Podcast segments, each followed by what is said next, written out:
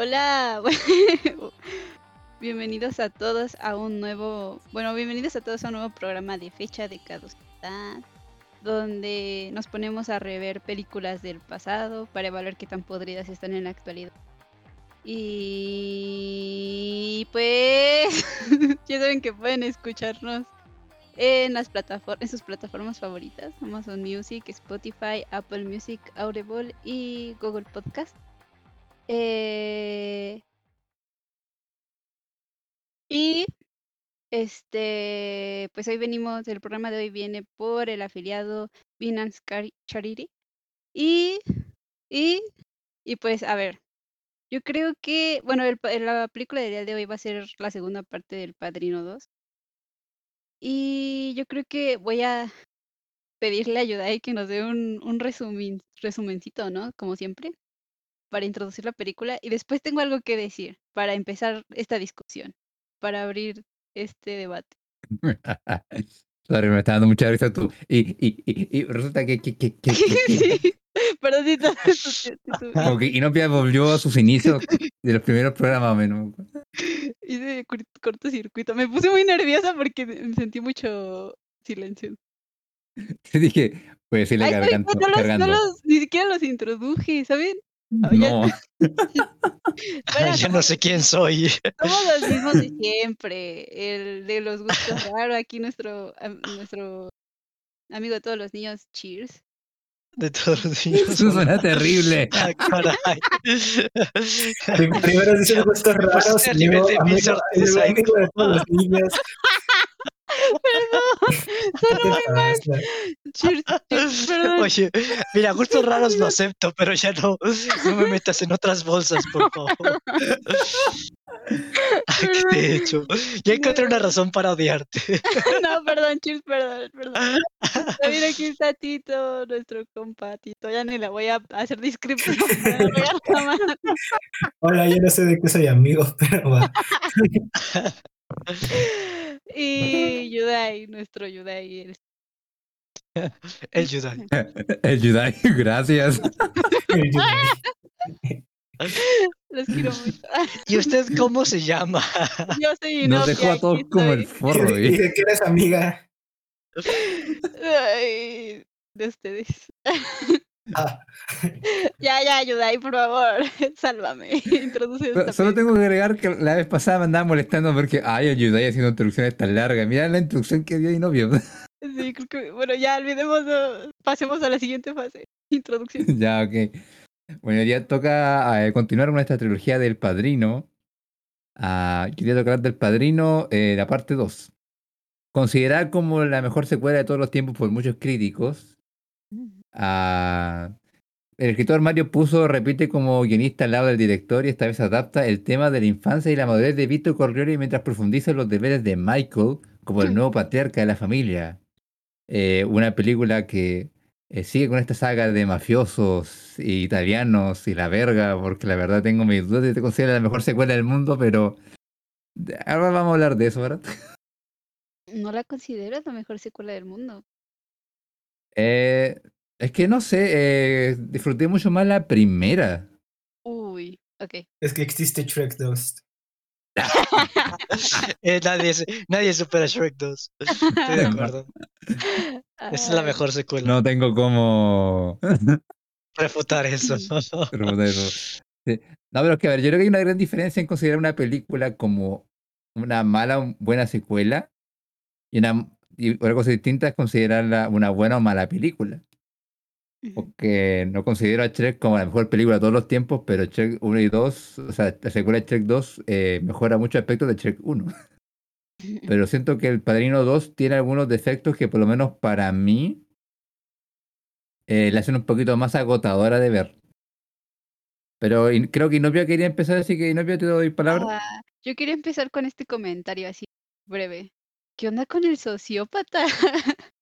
O sea, ¿se acuerdan que la vez pasada, en el episodio pasado, Yudai nos preguntó sobre el desarrollo de personajes y nadie supo qué decir? ¿Y lo ignoramos? Bueno, Sí. aquí sí tengo mucho que decir Gracias, sobre gracias por ignorarme. Los sea, aquí- cabrones ahí como, aquí lo "Ah, noto no quiero hablar de ni Iván". una verga. No, yo sí le noto sé, yo sí le hice caso, yo sí le contesté. Pero no hablamos de del Michael, que era el importante, ¿no? Al fin de cuentas, estas 3 películas son las son la historia de del Michael Corleone. Y en ese entonces Yudai nos los preguntó para por su evolución, ¿no? Como su desarrollo de personaje, y nadie le hizo bola.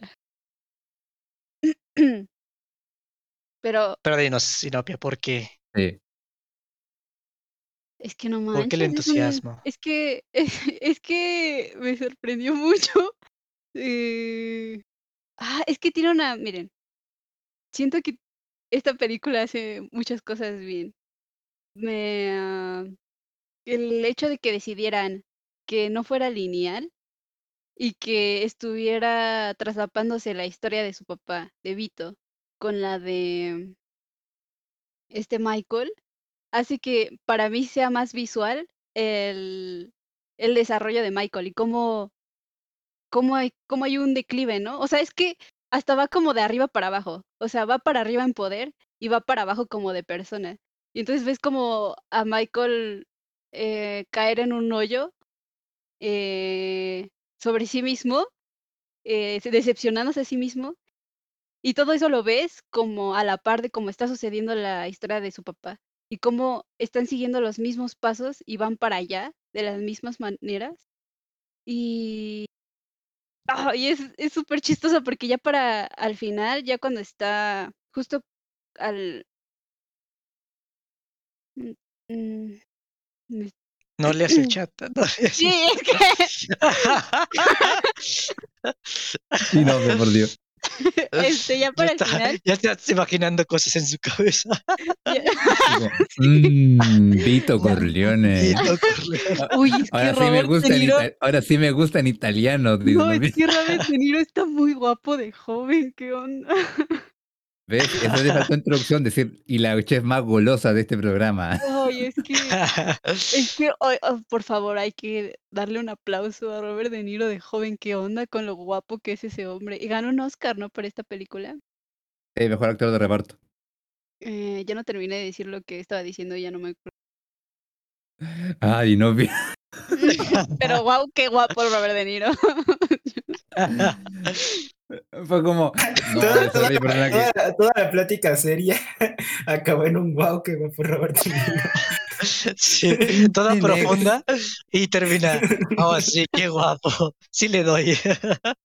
No, o sea, Nah, es que mi sí conclusión a estaba chido. que, mm, ay, ya no me acuerdo qué iba a decir. O sea, que ya para el final de la película, eh, ya Michael se ve bien jodido. O sea, ya para, en mi perspectiva, ya se ve bien puteado y perdido. Y mm, no era la palabra que iba a usar hace ratito, pero ya se me fue pensando en Robert De Niro. Ay, no vi. Ah, pero fíjate que yo creo que hay un, incluso un contraparalelismo. Porque mientras tú ves cómo Vito Corleone en su juventud asciende y gana respeto y hasta el cariño eh, de su familia, porque la señora lo avala en todo lo que hace y hasta casi como que es como co- cómplice. A, a diferencia de Michael, mientras más crece se queda más solo, ah, con más enemigos. ah, la señora ya lo odia, sus hijos como que son sumamente sumisos con él nomás.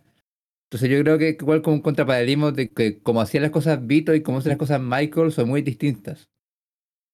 Vito Corleone sí se ganaba el respeto de la gente, mientras Michael solamente busca, eh, eh, o sea, igual busca el respeto, pero a través del miedo. Del miedo, pero ah, ese es un comentario muy interesante porque justo hay una escena en la historia de Vito en la que cuando va una señora a, a pedirle ayuda, ¿no? Porque quiere quedarse en el, en el departamento, pero no, lo de, no la dejan porque metió un perrito, no sé si se acuerdan de esa parte.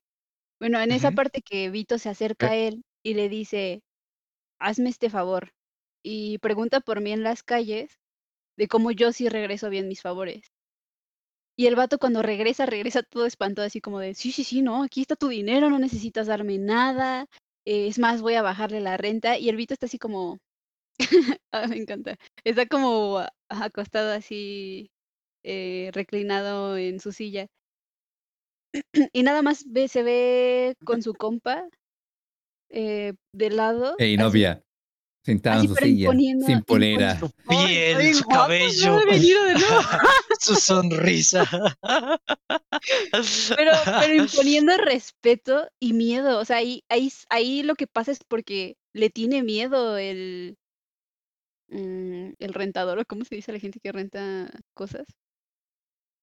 ¿El Eh, propietario? ¿El propietario del de esos departamentos. ¿Casero? Arrendador? Y al final todo, Arrendatario.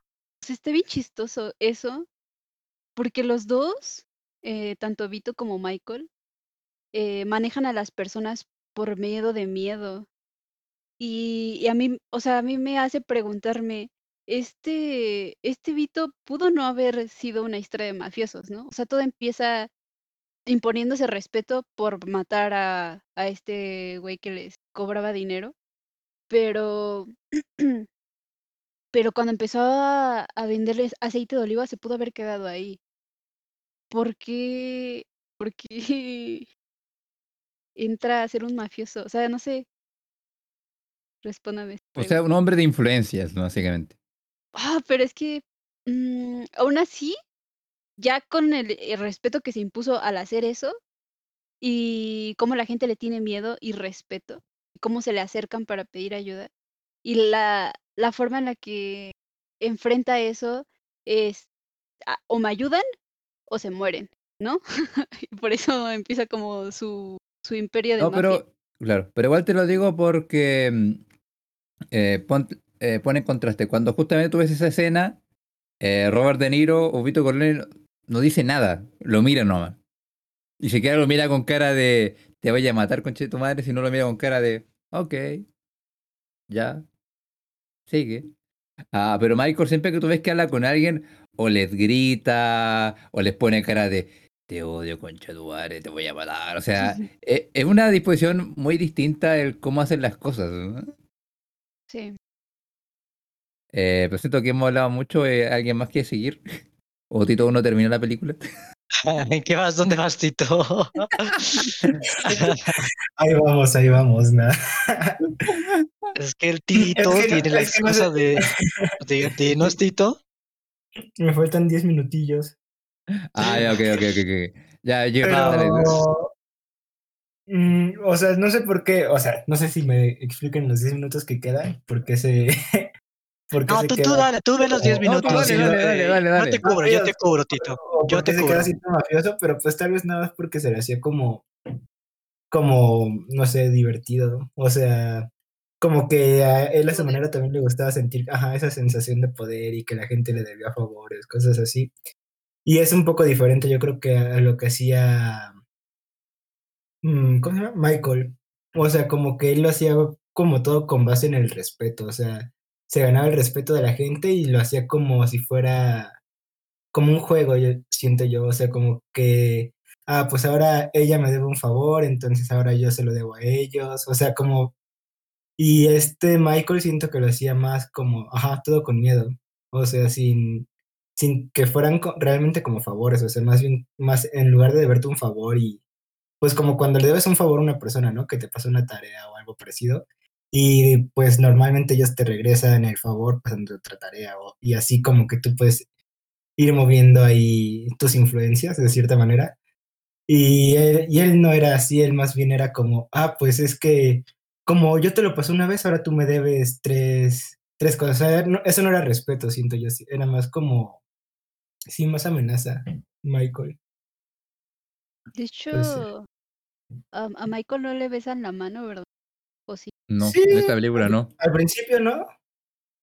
No, Ah, sí, solo la tienes razón. hermana. Ah, y al inicio creo, ajá. Ah, sí, tiene razón, solamente los que de verdad eran como lo más cercano a la familia más antigua, pero ya la gente nueva no lo hace. Es que como dijo la jefecita, son son tiempos nuevos, han cambiado.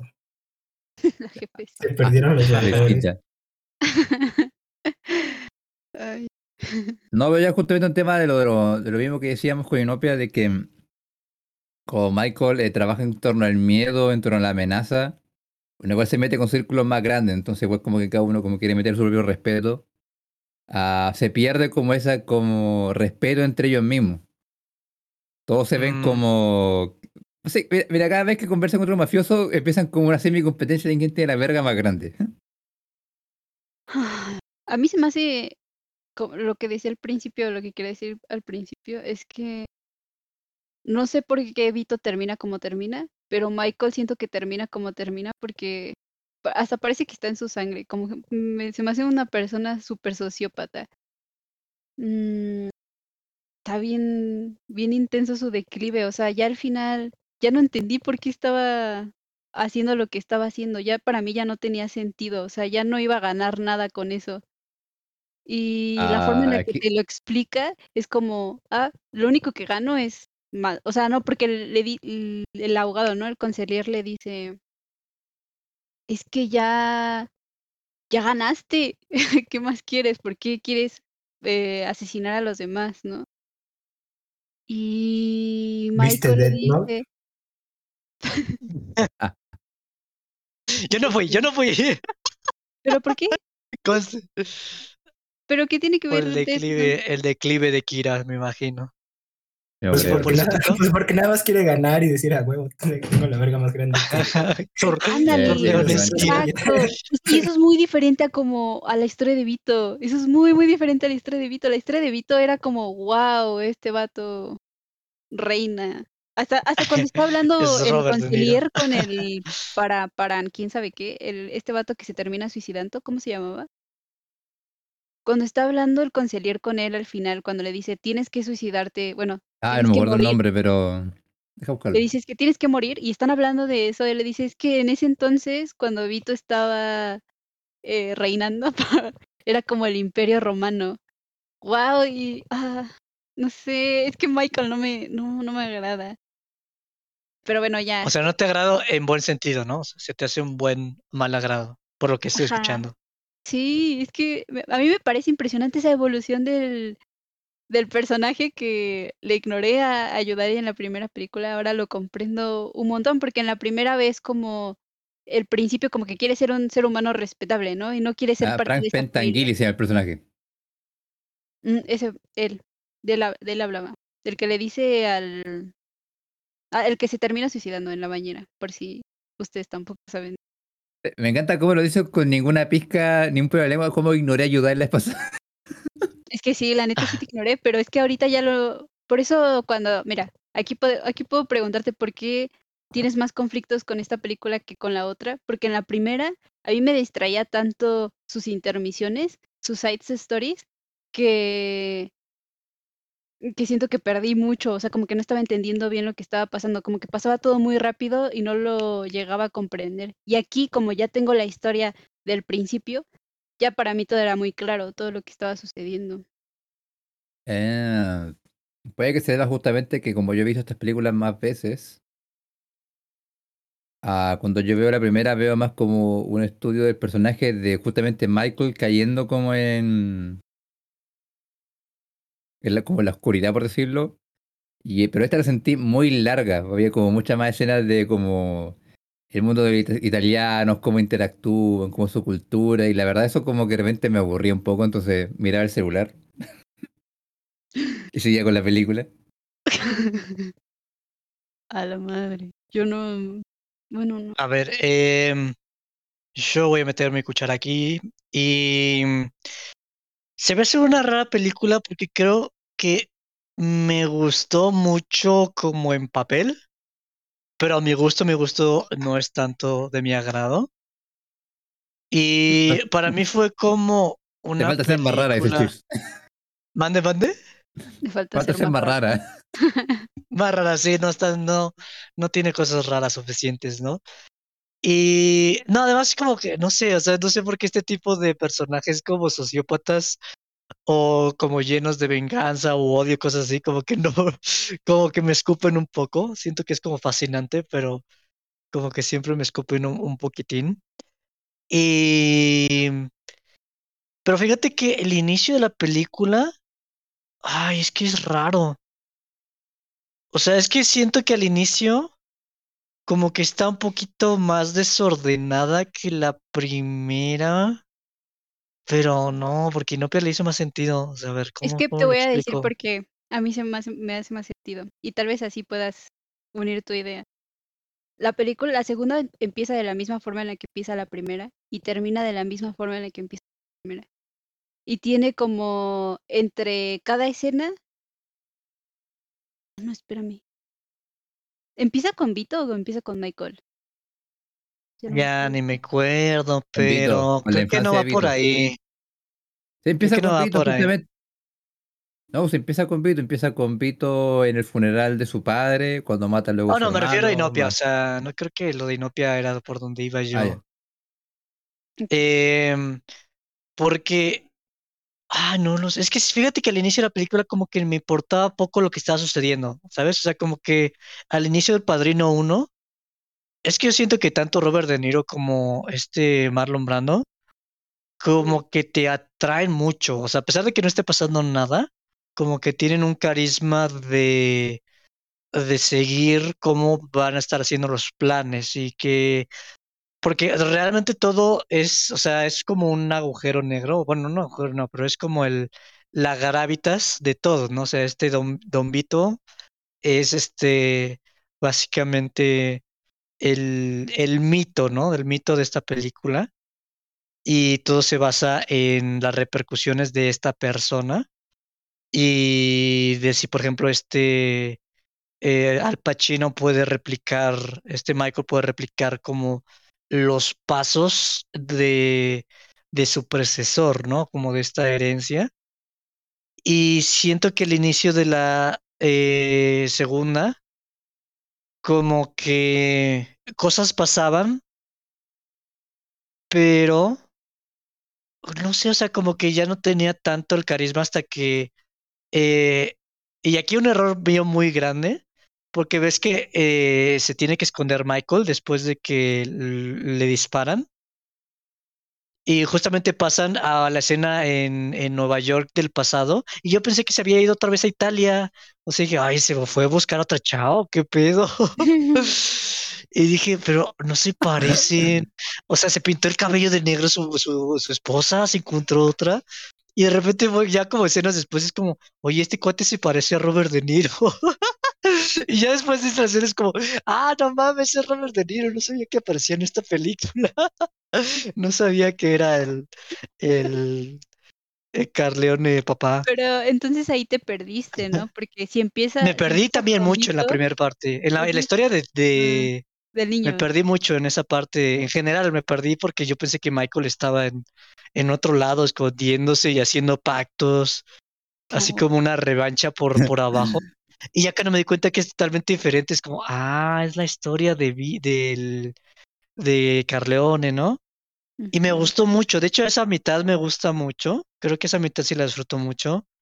Y mi escena favorita es cuando está siguiendo al, al bully y que lo mata. Creo que esa es como mi, la escena que más me gustó de la película. Y yo siento que sí, conforme va avanzando la película, como que me va gustando más y más y más. Y al final me gusta ya como el declive del, del protagonista. Pero sí, al mismo tiempo no son como temas que me encanten mucho, ¿sabes? Es como, oh, está fascinante como... Oh, ya, ya sé, ya sé cómo explicar lo que me gusta. Yo creo que ya lo último por mi parte. Y yo siento que aquí es como Toreto y el anti-Toreto, o sea, es como el familia y el no familia. Ya, ya, ya, entendí. Pero me preocupé, wow, el antitoreto.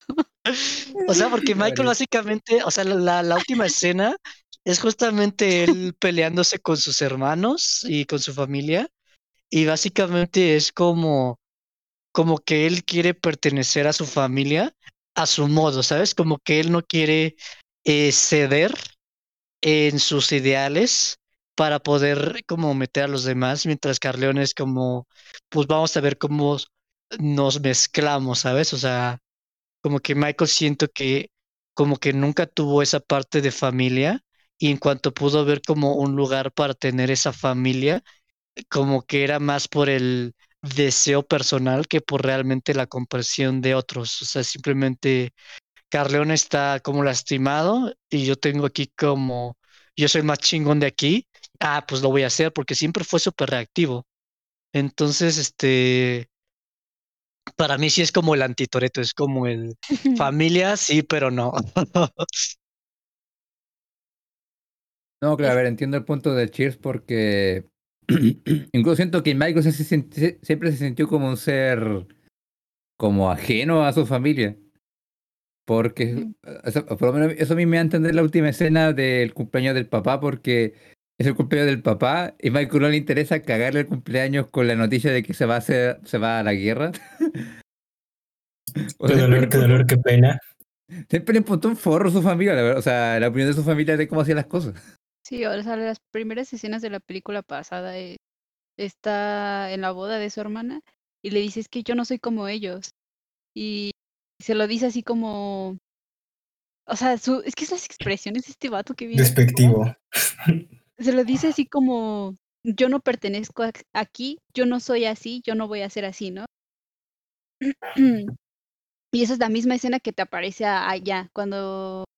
Ah, es que me gusta mucho eso, cómo se hace visualmente, porque hay algo que siento que te quiere transmitir la película y no sé si ustedes lo, lo notan también con esa escena, cuando están ahí en la, en la cena, en la cena que le traen el pastel al, al papá y le dice, es que no, yo...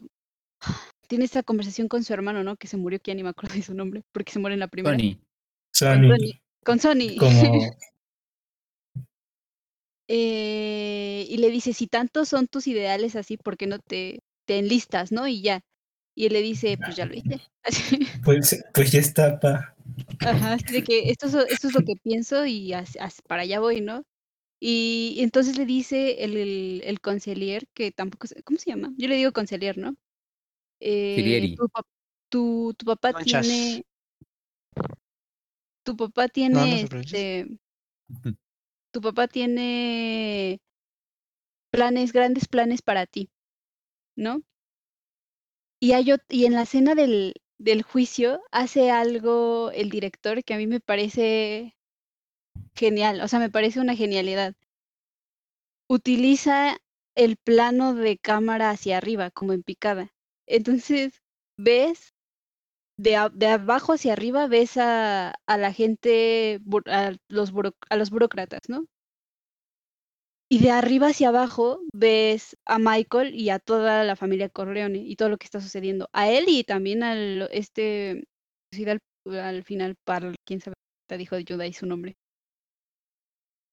Entonces, por lo que a mí Ah, me en la, la- la- lo que a mí me transmite ese enfoque de personajes es que en el declive de Michael de, de querer ser un hombre respetable que le sirva al país y también querer, o sea, su papá que, que quería que fuera como el que rescatara a la familia, porque eso es lo que me transmite entre las dos películas juntas, es que el papá, este Vito, quería que Michael fuera, no estuviera en, envuelto en nada de eso.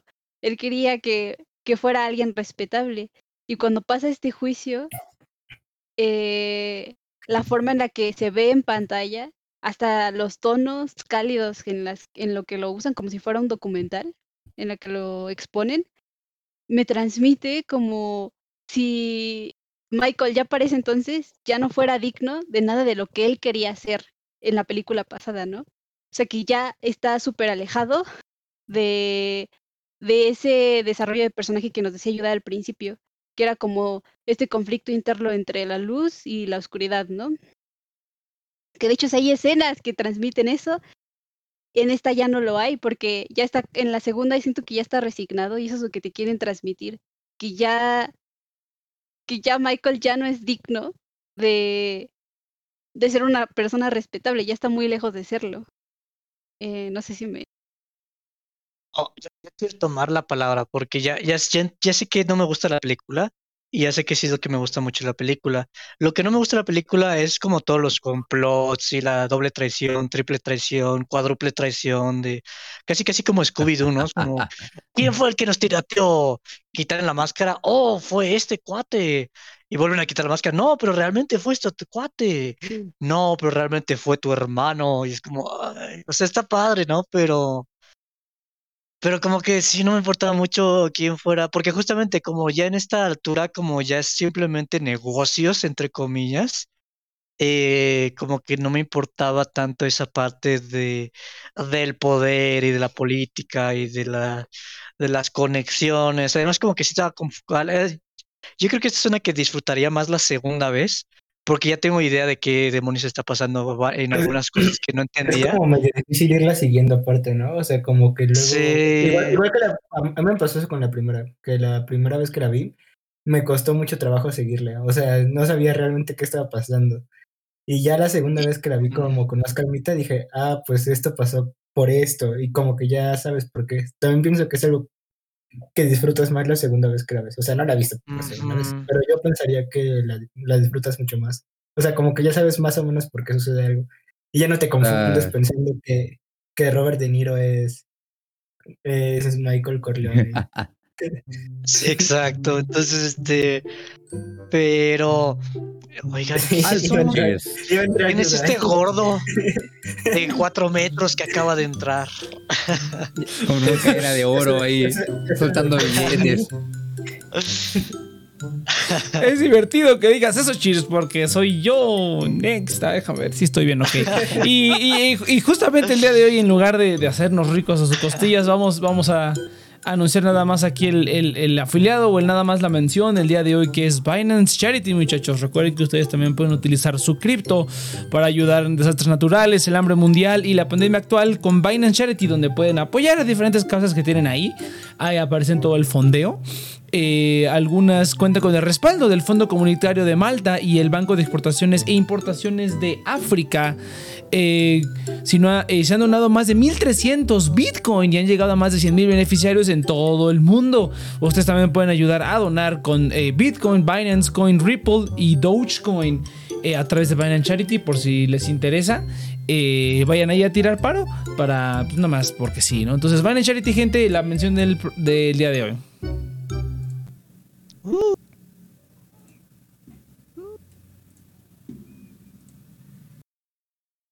Va, gente. am, ¿qué estaba diciendo? Ah, sí, este. Creo que iba a decir algo Yudai, pero yo no. yo no No, yo estaba aquí- hablando y me interrumpió el Next, pero. No, pero quería que- agregar algo igual. Ah, das, das, para Yudai, das, Yudai. complementar tu punto. Que, claro, justamente a mí igual me pasó que yo, fíjate que yo nunca he visto esta película en una sentada. Uy. Mm. Ah, espera un segundo que se. ¿Qué tal? No, que algo pasó en mi computadora. Ah, ah, ya, ahora sí. Yo nunca la he visto en una sentada, ah, pero ahora sí eh, la vi de corrido. Ah, y, y fíjate que encontré como justamente bastante como difícil de, fácil de confundirse a toda la trama, o sea, que está pasando Michael con esto del complot, ah, con las familias que tienen problemas, porque, a ver, toda la parte que hemos hablado con Inopia, eh, a mí igual me gusta, yo creo que es la mejor parte de la película por la cual todo el mundo le gusta o a la crítica tanto le gusta. Pero fíjate que toda esta parte del complot, como que nunca nadie habla de ella e incluso es muy enredada de entender, porque a cada rato menciona un nombre, el segundo después tienes como que entender todo lo que ese nombre implica. Sí. Pero siento Entonces, que. sí. ya Ah, la voy a entender otra vez. Entonces, ah, si bien no considero que sea malo, ah, sí considero como que, eh, no sé, está como, ¿cómo decirlo? Muy por debajo comparado con la otra trama. O sea, se van a Cuba, hay hay un golpe de Estado en Cuba y me importa un carajo la verdad, toda esa trama. Sí. O sea, la única parte como importante es la traición de Fredo. Pero no entiendo qué implica todo lo demás con Johnny Ola, con el abuelito. O sea, no es como que te generen tanta importancia en la trama como para que tú estés tan metido en, ese, en esa historia. Tú también más- estás más metido como en lo que está pasando con Michael y la historia de su padre. No estás metido en, en la verdad en el problema de Michael en sí. Mm, Sí, yo lo encontré como muy, muy extra, o sea, como que está padre si te gusta ese tipo de, como de contactos y como el poder y la traición y todo esto, pero sí siento que está un poco enredado y siento que realmente como que la carnita de, de esta película como no es eso, siento que queda como hace un poco de ruido, porque para mí como la carnita de esta película es justamente el, el declive de, de Michael y qué es lo que más me gusta, o sea, me gusta mucho como las situaciones de, de la esposa, que... Y eso es algo que también me gusta como la, la, la visión distorsionada de familia, de... Básicamente, o sea, todos los, los como malos juicios que tiene son relacionados a lo poco que conoce la familia. Por ejemplo, el hecho de que se haya dado cuenta como de Fredo hasta mucho más tarde, o que hasta la misma la esposa le dije, no, pues estás bien pinche ciego, no me, eh, no tuve un, un, ¿cómo se llaman? Miscarriage en español. Bueno, no, no perdí el bebé, este, yo, yo lo perdí Yo y No lo aborté. yo lo aborté, o sea, como que esos detalles de, de la familia por su poco tacto justamente son los que les dan el tiro por la culata. Y eso es lo que más me gustó, eso fue eh, eh, justamente el contraste entre, entre Toreto y Antitoreto, eso fue lo que más disfruté de esta película. Mm, pues sí, creo que lo que, lo que dices de Toretto y Antitoretto, yo pienso que sí tiene como mucho sentido porque ah, otra vez es lo mismo de entre la diferencia entre el papá y Michael. Que este Vito sí se preocupa como por entender a las personas y, y por ejemplo, cuando chantajea a mi toca al don Roberto, este eh, le, como que de las cosas importantes que menciona es, ay, que se quede con, con el perrito para, para, para su hijo y no, y, no, y no lo deje ir. Y este Michael sí siempre es como con lo de la guerra, o sea, primero yo y luego ya me preocupo si quiero por alguien más. Y como que le cuesta trabajo entender a las demás personas, o sea, como que tampoco entiende muy bien por qué está valiendo como con su esposa o con su hermano, o sea, como que está medio desconectado de eso. O sea, como que realmente le cuesta trabajo entender a la gente. Sí, porque hasta, por ejemplo, eh, o sea, desde el punto de, de audiencia, cuando Fredo le está reclamando, es como, ah, pinche, ah, pobre Fredo, le está yendo mal, y se pone bien nena, o sea, como que aquí, o sea, como que la película pasada, como que sí tenía el porte, pero como que aquí se va, va perdiendo como la, la, No, el porte, le vale, ¿sabes? O sea, le como vale, ¿no? O sea, dice como, ah, bueno, cámara, ya te, ya te desahogaste. No, pero es no más como no niño, o desahogué". sea, como que en la primera, como que realmente da la, la, pre- la apariencia de un adulto, pero aquí hace con muchas cosas como ¿Se te hizo más codificadas. Ah, como codificadas, como infantiles, o sea, como el hecho de, de justamente cuando eh, le avisan que perdió al niño y que se, y que pierde, o sea, que pierde como el control. O sea, como que hace sus berrinches, ¿sabes? Como que es mucho más berrinchudo conforme la película va avanzando y Ay, pero, como que no creció, o sea, como que es un niño pero yo, yo siento que eso de no alguna manera, ¿no? No estuvo tan exagerado porque, pues, o sea, imagínate que te dicen eso.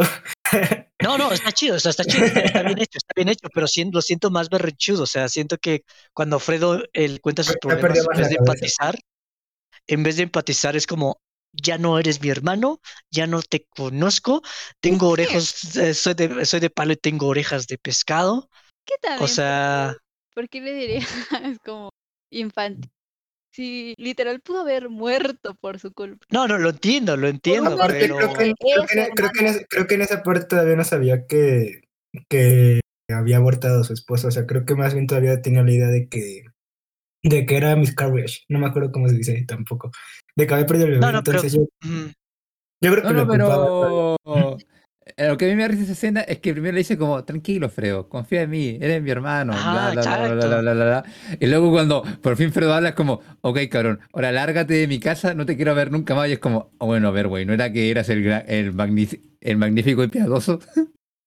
O sea, justamente a eso me refiero. O sea, no es como que realmente sea un niño y se ponga a gritar en el suelo. Es más el hecho de que, pues él ya sabe cómo es el negocio, él ya sabe cómo funcionan las cosas, él es parte del culpable, le está comentando el chavo qué, fue lo que realmente pasó. Y en vez de como empatizar, o sea, sí entiendo, lo, lo intentaron matar, ¿no? Está cabrón. Pero, pero, o sea, no tiene ese porte que él pretende tener. O sea, realmente tiene como esa parte berrinchuda de no entender a los demás y siempre ser siempre yo. Porque A ver, hiciste Inopia, así, dinos por qué estamos tan Ya no me equivocados. gusta la- No me gustó la palabra berrinchuda, pero sí, o sea, me gustó más el término. Pero voy a hacer berrinche. el- es empático. No, no le da la empatía. O sea, el simple hecho de no, o sea, terminó matando, o sea, terminó matando a su hermano. O sea, ya, yo ya no entendía eso. No, no ayudaba a nadie. No, ni, ni No, a no, no, no, no. Ni siquiera que mató a su hermano. Esperó a que su madre se muriera para no tener que enfrentar el capricho No. de su madre. O sea, Y esa escena está. ¡Ah, es buenísima! ¿Cómo lo, No, es, lo muy abraza? buena, es muy buena porque el cabrón lo está mirando desde lejos como si fuera un espectáculo de cacería. Ah, sí, oh Dios mío. Pero, y, y justo esa, cuando, cuando le dice a su guardaespaldas, porque le dice al guardaespaldas, ¿me lo cuidas hasta que? Porque eso sucede, esa conversación la tiene, le dice, ¿me lo cuidas hasta que mi madre eh, esté viva? Sí. Esté viva, me lo cuidas. Y cuando va, que su hermana le pide que ya lo perdone, ¿no? Y va y lo abraza y su hermano se pone a lo llorar ahí. Y lo, lo abraza, cañón. lo, le, lo conforta y ve al Al guardaespaldas así abogado, como de, ajá, al guardaespaldas. ya es hora. Y el vato así como, sí, sí, sí. o sea, Oye, no sí, hasta, el aboga- hasta el guardaespaldas lo mira con cara de no mames, güey, neta. Sí, es que sí, y, y todo ese declive que tiene y cómo los demás lo ven como de, güey, ¿qué estás haciendo? Ya, mm, mm, ah, está muy genial esa parte del- de la historia. A mí me encanta cómo reacciona el conciliar, así como de, ¿por qué me tratas así si yo jamás, eh, mm, te, si yo siempre te he sido leal? Y, y parece que está al borde de las lágrimas, o sea, de, ¿por qué me, me quieres lastimar? A mí que yo siempre he estado aquí para ti. O sea, una joya. Me gustan mucho las actuaciones. Y hay algo que quería decir, ya era como la última cosa que es. Yo sí necesito un COD para esto. Yo sí necesito. O sea, como Inopia necesitaba un padrino COD de la primera, así que quitara como todas las cosas de recuentos de la vida italiana. Yo sí necesito un COD de esta película para que la, disfrute, porque como que sentarme de nuevo y ver como toda la primera mitad, sí se me hace pesado. O sea, como 3 horas 20 de, de traiciones y todo eso. Eh, sí, yo creo que para mí sí está un poco balanceada. Está padre, pero así está, está, está muy larga para su propio ¿Y, existencia. No sé, o sea, para mí sí, sí me hizo muy ¿y larga. qué historia te gustó más, la de la primera o esta? Me gustaron más los temas de esta. O sea, como que esta tuvo más impacto eh, de momentos. O sea, como que me deja más a largo plazo. Pero la, me disfruté más como la primera en, en simplemente pasármela bien. Aunque sentí que esta fue más como digerible. O sea, como que a mí eh, pasaban. La primera era más como contemplativa de alguna manera. Eh, entonces se hace como un buen balance, o sea, como que las dos tienen lo suyo, pero sí, la segunda eh, tienen que darme una, una versión de dos horas para que ya diga, esta es mi versión. Creo que yo la sentí igual que Cheers. O sea, aquí en esta se me hizo más, más entretenida la historia, de hecho. Pero no sé, es que tres horas y media es mucho. De hecho, bueno, yo la estaba viendo y la, apenas la terminé ahorita porque a la mitad dijeron interludio y dije, va. Y, y nada más de verla me sentía cansado y me quedé hasta dormido.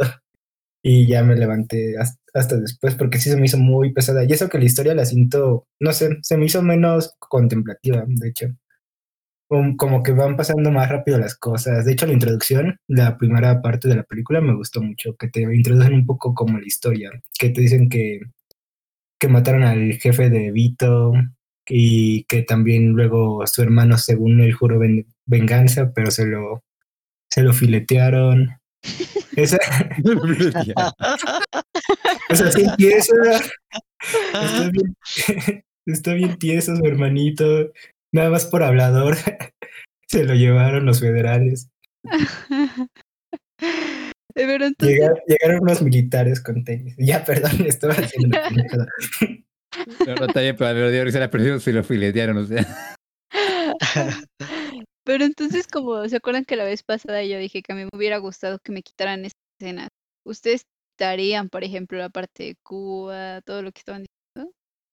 La haría menos larga, la verdad. Porque al final. o Yo sea, cambiaré el guion, o sea, no se puede, ¿no? Ajá, Yo, yo siento que tiene sentido, pero, o sea, como primera vez está, es complicado de... de Pero está pues, engorrosa a propósito, o sea, Ajá. está engorrosa Eh, y para mí es como, ay, le háganlo un poco menos engorroso y vayan directo con Michael. O sea, para mí es que mm, ese sería mi cut, básicamente. Vayan Es que, directo eh, con Michael, o sea, dejarías fuera la trama de Vito. El- No, no, no, la perdón, trama de Vito yo la dejo. A Vito está bien, está bien. Yo, yo la dejo la de Vito. el- Simplemente de- haría menos engorroso Michael, la- Michael toda la, la, trama la- de Cuba y la traición, esa parte está. Exacto. ¿Qué esa Es que, parte a ver- está- Bueno, es que los comprendo, pero ok. No, no, es que el problema, según yo, es que toda la parte de Cuba es importante para revelar quién es el traidor.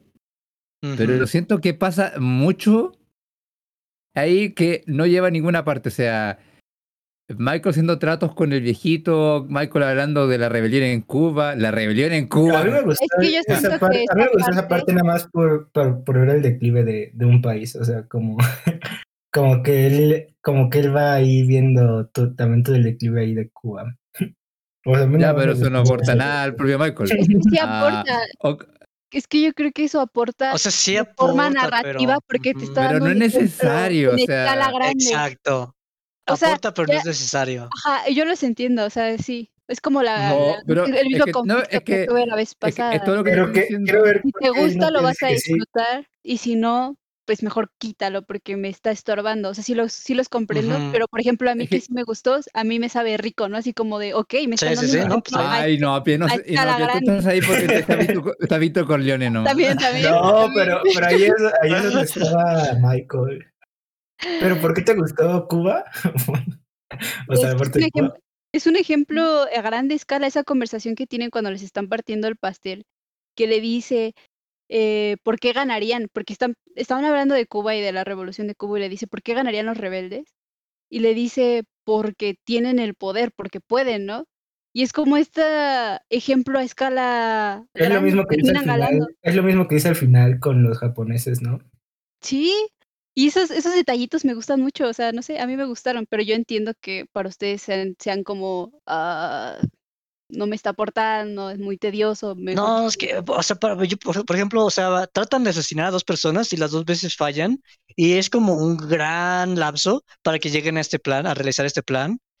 Entonces, ver como que haga- tomen mucho tiempo para que fracasen en un plan, se me hace cansado, ¿sabes? O sea, como no es lo que a mí me llama la atención, se me hace muy cansado que planeen muchas cosas y que pase todas estas cosas para que al final simplemente, eh, o sea, sí pasa cosas porque básicamente es como, y la cagaste no solamente una vez, sino dos veces, ¿cómo vas a salir de aquí, no?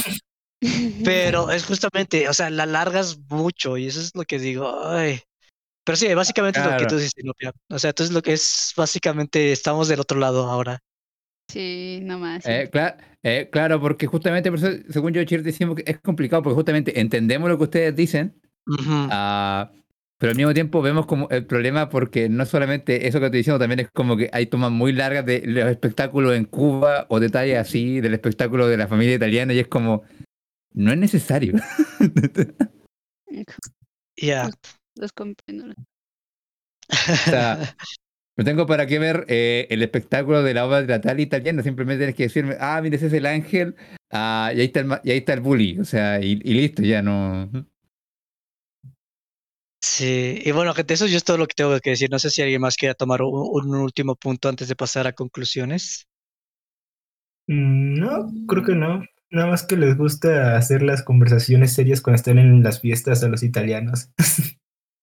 No, yo tengo una pregunta, ¿cuál es mejor secuela, esta o Shrek 2? Shrek 2, no, 100%. Nadie le gana a Shrek 2. Eh, no le hagan caso por favor, él se de los gustos raros. Shrek 2 es perfecta. 100% coordinado. No, yo creo 2, que esa, yo creo que no, no, verdad yo creo que esa opinión como de la crítica de que sea la mejor secuela de la historia se tiene que ver igual como que antiguamente las secuelas eran comúnmente bastante malas, la verdad.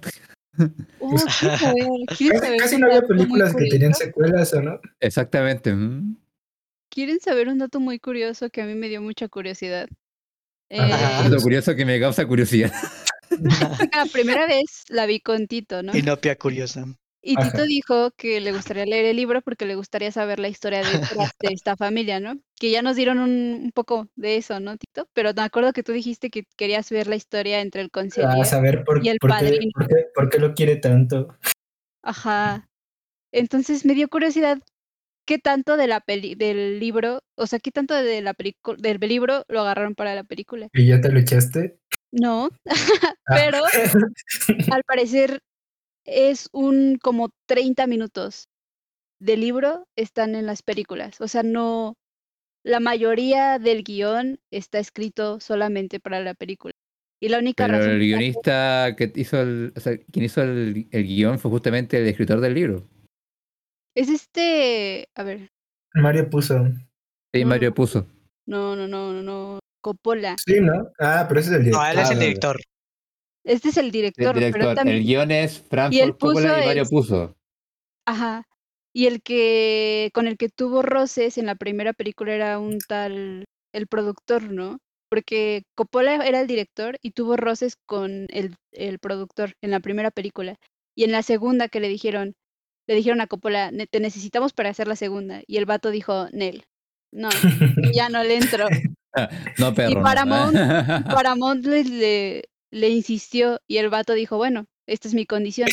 No quiero que el productor se meta para nada. O sea, todas las decisiones son mías.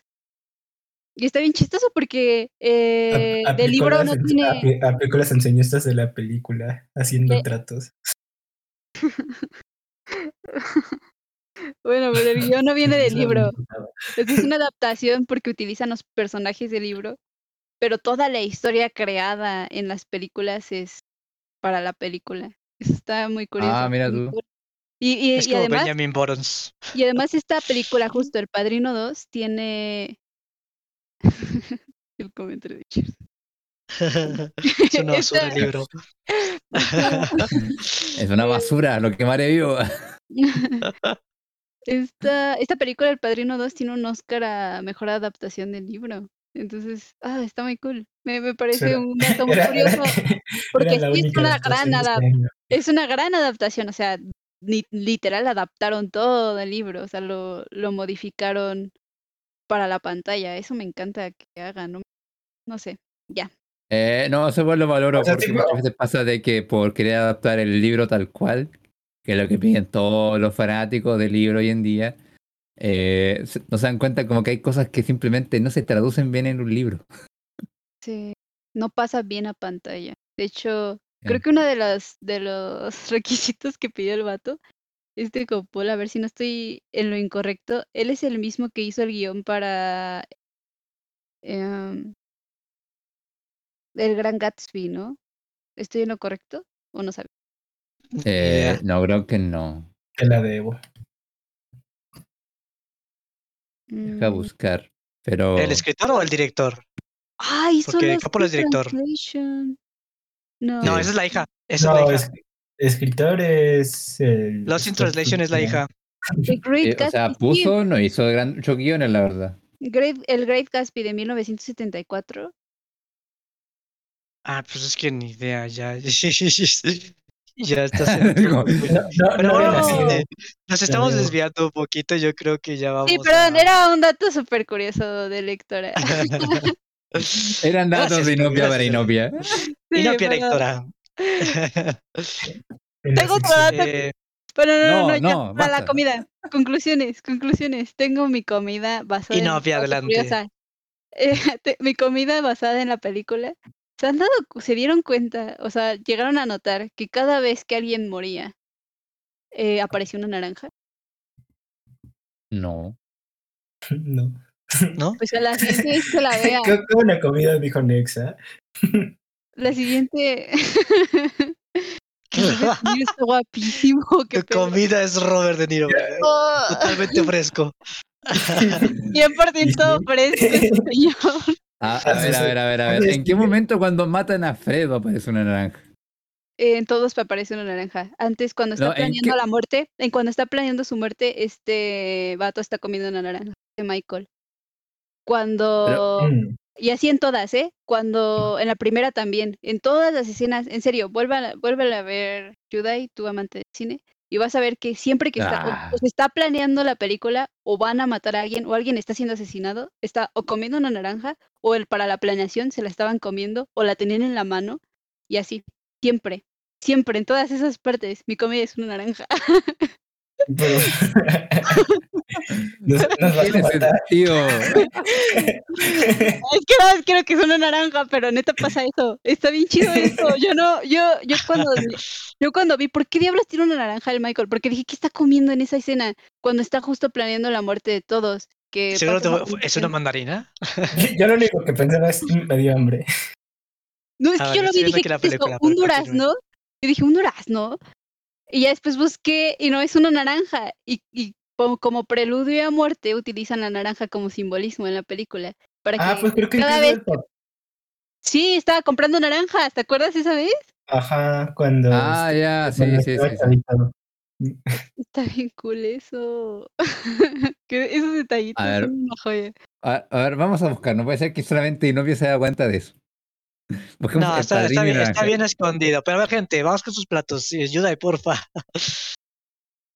Ah. Ay, no mames, ¿es cierto? Sí, está bien interesante. Es que no se dieron cuenta. ¿Cómo, cómo? Porque también dura tres horas y media, está Tiene larga. una naranja el vato en su mano. Yo dije, nada más, estos son naranjas en su- en su mano". Y luego ver, ya no, o sea, no, no es con todos, no es con todos, es con todo. pero sí. No, no, no es con todo, todo, todo, pero sí eh, hay muchas escenas que tienen como, tienen con cierta importancia y está, tiene que ver una naranja. Sí, tiene una naranja al lado. Bien. A ver, gente, Sí. vamos, vamos. Ya, ya, por favor. No, perdón, es que lo, lo busqué y me pareció como al tiro como búsqueda, como el padrino N y naranjas. ¿Qué? No, pero a ver, ah, ¿se les pasado lo comparé con un plato de fettuccini? Creo que esa fue mi comparación. Ah, no lo siento que estos son como unos espaguetis ah, que están como preparados de cierta forma como bien tradicional, entonces eh, te pueden llegar a gustar mucho. No, no, no, a ver, es un plato de harines con salsa italiana, pero muy grande. Entonces, puede estar rico, pero al mismo tiempo te puede como sobrepasar encima la gran cantidad de comida que estás tomando. Eso te puede generar como un poco de desagrado, pero eh, en sí el, el platillo es rico. Y la verdad, no creo que esta esté caducada, la verdad. Para nada. Y no sé, a mí me gustó mucho, la verdad. O sea, este problema que tengo con, que dije al principio no era porque encuentro película sea mala, sino netamente porque siento que no es tan grande como la hacen ver, ¿cierto? Que la 1 tiene como más méritos propios. Ah, siento que el, está el mayor mérito que tiene la historia de Vito Corleone eh, por la gran actuación de Robert De Niro. Pero sí siento que tiene ciertas falencias que ya está arrastrando y que se van a eh, se van a demostrar más en la 3 cuando hablemos de esa. Vale. ¿Quién da su comida? A mí se me hizo. digo Valencia. Se ve tonta. Ya, continúa. a mí se me hizo que está fresca, pero se me hace como una. Bueno, siguiendo con comida italiana, se me hace como una pasta con mucho queso. Y te puede llegar a empalagar que tenga tanto queso. y a mí se me hizo que la primera vez que la ves o la comes, como tiene tanto queso, pues se te hace que está pesada. Entonces, sí, pues tiene mucho queso, entonces está pesadona, pero pues ya si te acostumbras al queso, pues te, te gusta más después, yo supongo. Yo estoy casi seguro que si lo veo una segunda vez como la pasada, me va a gustar más. Pero si es intolerante a la lactosa no te va a gustar, Vito. Ajá. pues sí, pues tal. Ah, pues sí, incluso pues si eres intolerante a la lactosa, pues ni aunque le muevas. Ya no le muevas, padrino. O sea, puedes, pero te, vas a pedorrear bien cañón, ¿no? Eh. No, no, ah, solamente para llegar. eh, vas a tener muchos pedos de- con la película. No, pero sí es cierto que esta película tú te la muestras a alguien que es como muy casual del cine y se aburre. Ah, ujú. O sea, sí, creo que sigo aplicando lo intolerante a la lactosa. Es que es seguro. No, no, es que como dijimos la pasada, es cine denso, o sea, no es cine como para las grandes masas, para nada. Es que sí dura mucho. Dura bastante. Sí, para mí. Para mí es una comida familiar. Una, una comida con la familia. Pero así como. ¿Qué? Pero con la familia que, que no te gusta, así con la. Con la familia del tío raro, de- con el tío Cheers, ¿no?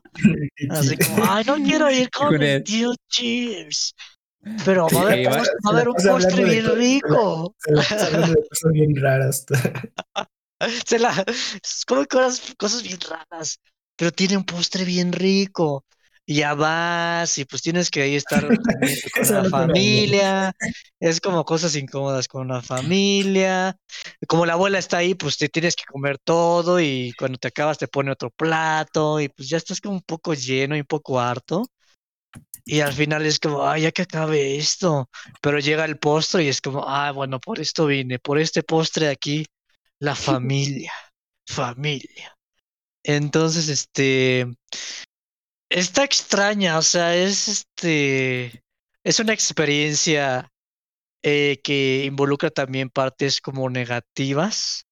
Es como un gestal, entonces yo creo que en el sentido de la película está fresca, pero es, es densa. Y vámonos, Tito, aquí al closet para que te enseñe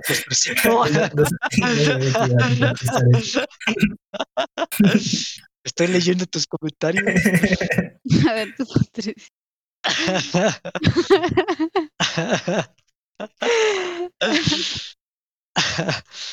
A Eh, despide Inopia, por favor.